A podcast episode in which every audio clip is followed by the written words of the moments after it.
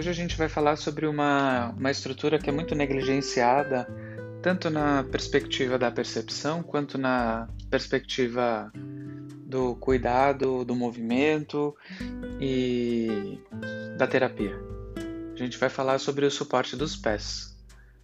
Meu nome é Bruno Bernardes, eu sou rufista estrutural e de movimento, e esses são as pílulas de movimento. Os pés são uma estrutura que é muito pouco, elas são muito pouco lembrados como uma estrutura de sustentação, de suporte, apesar de ser óbvio, para a maioria das pessoas que eu pergunto como você sente os pés com o chão? É a primeira coisa que eu faço em consultório. É, a pessoa começa a descrever como se ela estivesse falando de uma, de uma de uma entidade, de uma pessoa que ela conhece, mas que não está presente ah, meus pés são assim, meus pés são assado. E aí eu falo, tá, mas e agora? Como é que estão os seus pés no chão? Se a gente fosse firmar um carimbo no chão, como é que estaria esse pé? Como é que estaria funcionando esse pé? E aí é muito engraçado, porque a pessoa trava. E você muito provavelmente, quando está me escutando aqui, teve uma impressão estranha. Aonde está seu pé agora?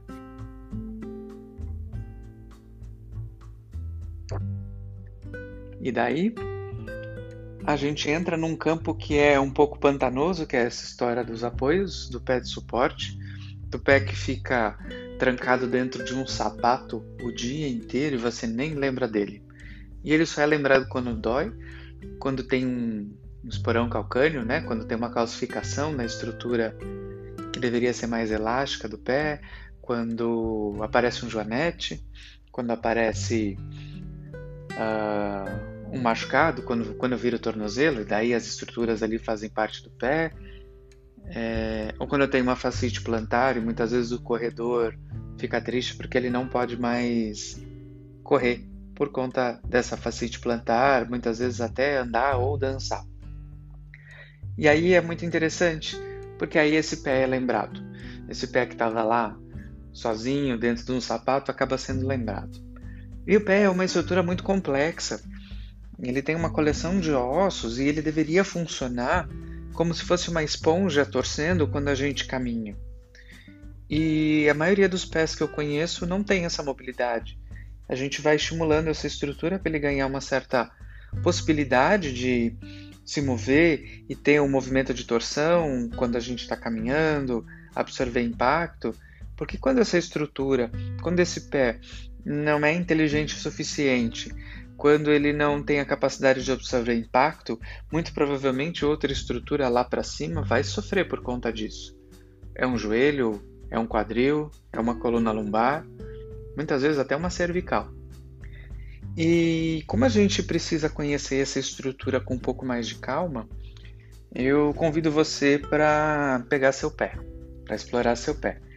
Então, apesar desse episódio ser de teoria, eu quero que você dobre o joelho, sente, uh, fique numa posição sentado no chão, fique numa posição com que você consiga ter contato das mãos no seu pé o mais fácil possível, sem muito sofrimento corporal. Mais alongado ou menos alongado, um lugar que você consiga aí ter mais contato com ele. E aí, mais fora do pé, mais fazendo parte do conjunto, a gente tem os dois ossinhos do tornozelo, né, que são os maléolos, que é uh, o contato do resto do corpo com os pés. Né? O tornozelo, então, do lado de fora, na verdade, o tornozelo de fora, o malelo externo, ele é a continuidade de um osso que pega toda a lateral da parte baixa da perna, da perna propriamente dita, que é o finalzinho da fíbula. Enquanto o ossinho de dentro, que na maioria de nós ele é um pouquinho maior, ele é um finalzinho da tíbia. E aí esse encaixe funciona exatamente como um garfo que encaixa no pé e o resto do pé aí tem o seu comportamento. E é interessante, aproveitando que a gente está falando dos maléolos do tornozelo, é lembrar que grande parte do, da musculatura do pé é, não está no pé, está na canela, né? E aí, olha que barato, se você segurar, fazer uma volta da mão ao redor da sua canela e mexer os dedos, você vai ver que a musculatura da perna mexe. Por quê? São tendões que passam por dentro desse tornozelo, uh, ao redor desse tornozelo e vão se comunicar dos músculos da perna com os tendões dos pés.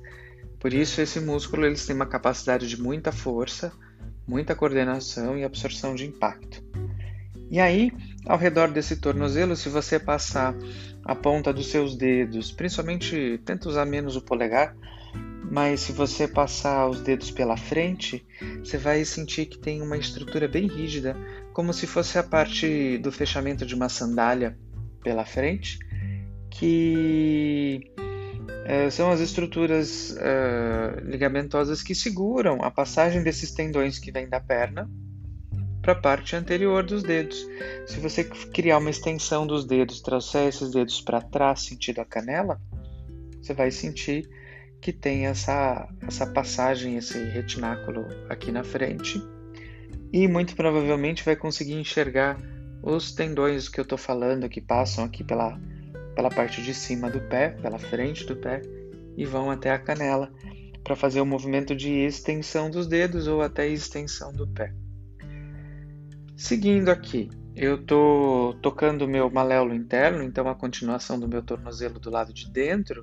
Se eu vou na diagonal sentido calcanhar, eu tenho uma. O calcanhar ele tem uma estrutura que é estrutura óssea, e por isso o nome dele, que é o calcânio. Se você segurar a parte de trás dele e torcer ele sentido a um tornozelo e outro, você consegue sentir, você consegue perceber o movimento dele dentro do pé desse osso calcânio. E é interessante perceber que você vai sentir, né, nesse dançar do calcanhar, que ele não vai exatamente até o tornozelo, porque entre o calcânio e os tornozelos, os malelos, existe um osso chamado talos.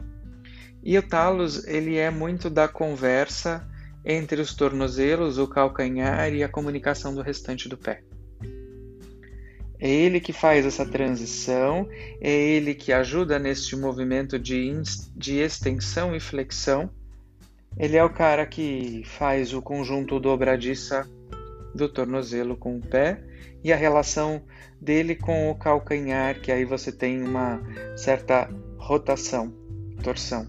Se você encher a mão no pé segurar o pé inteiro pela frente e segurar o calcanhar com o outro e torcer em sentidos opostos, você vai ter o talos no meio do caminho recebendo essa torção. Se eu seguir pelo tornozelo do lado de fora, eu vou achar um osso do lado do calcânio e é um osso meio retangular. Dá para sentir. Se você tocar ele com delicadeza, você vai sentir um osso chamado cuboide. Cuboide porque ele tem uma estrutura retangular, ele parece um paralelepípedo e você consegue pegar ele logo depois do calcanhar pelo lado de fora. Ele, junto com o talos, que está embaixo do garfo, junto com o navicular, que é um osso maiorzão, que vai fazer a continuidade dos outros dedos aqui, né? Dedão, hálux e o restante, vão fazer a comunicação com o resto dos ossos do pé, né? Os metatarsos.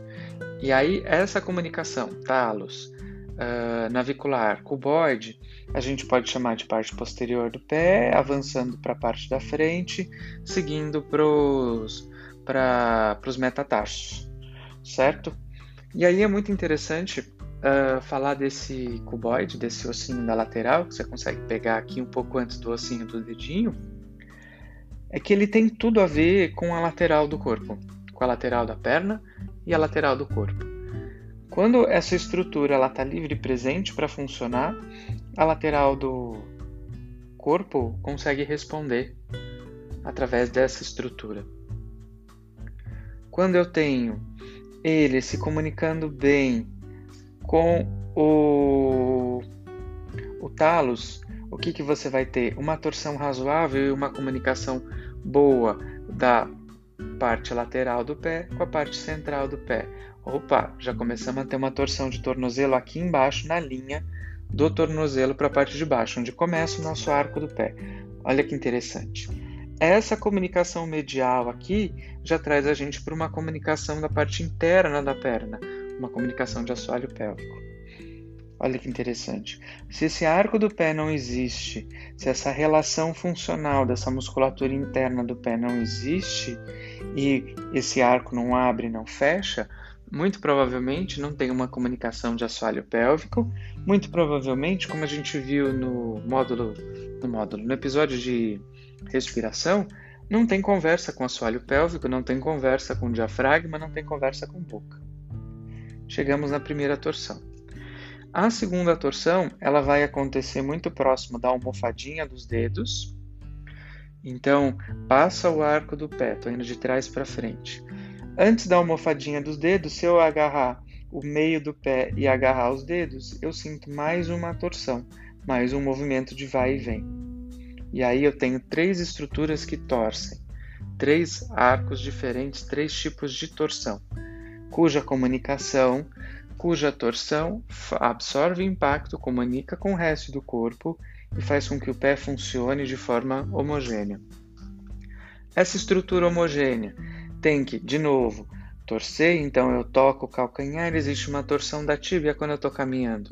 O pé torce sentido ao dedinho, absorve o impacto, o arco do pé interno desce quando eu faço a passagem do pé e esse pé empurra esse arco, cresce para dar propulsão pelo dedão.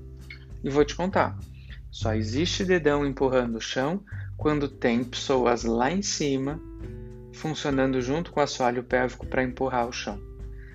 Então, a gente percebe que esse funcionamento do pé ele é super importante. Manter ele calçado o tempo todo, manter ele sem elasticidade, manter as estruturas dele sem cuidado, uh, sem, sem uma estrutura, sem um, um movimento coerente de percepção, faz com que o, todo o resto vá embora. Todo o suporte do corpo não vai funcionar direito. Se cuboide navicular, falanges, tudo estiver funcionando, todo o resto do corpo tende a funcionar melhor, tende a inclusive descansar melhor, porque se eu não tenho percepção do meu suporte, aonde as minhas estruturas, a metade de cima do meu corpo vai descansar sobre? Então, um suporte bom, funcional, é absolutamente necessário para que todas as estruturas acima funcionem.